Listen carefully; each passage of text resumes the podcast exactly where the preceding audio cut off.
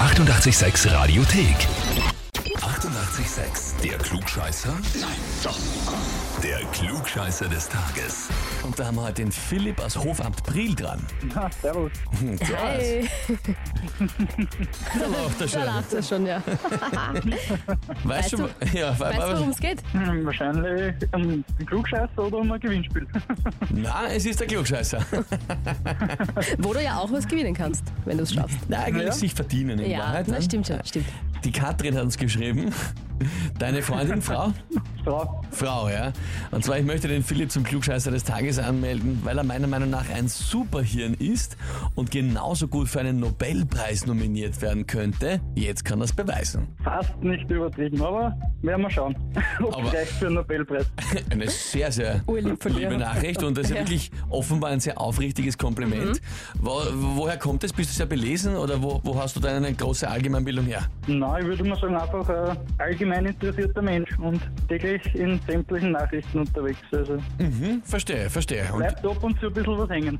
ja, ja. Na, Na super. ich kenne das, ähnlich bei mir, bin auch dauernd irgendwie die Nachrichten und irgendwann merkt man sich halt ein bisschen was an. Verstehe. Gut. Philipp, äh, Nobelpreis können wir dir leider nicht verleihen, aber schauen wir, ob es zum Klugscheißer des Tages reicht. Passt genauso gut. Gehen wir's Ja, kann an. man. Und zwar, heute vor 291 Jahren ist Henry Cavendish geboren worden. War ein britischer Naturwissenschaftler und der hat ähm, mehrere größere Errungenschaften zusammengebracht. Wir werden dir jetzt drei große Leistungen aus der Naturwissenschaft vorlesen und eine davon ist nicht seine Leistung. Welche? Antwort A. Die Berechnung der Lichtgeschwindigkeit. Antwort B.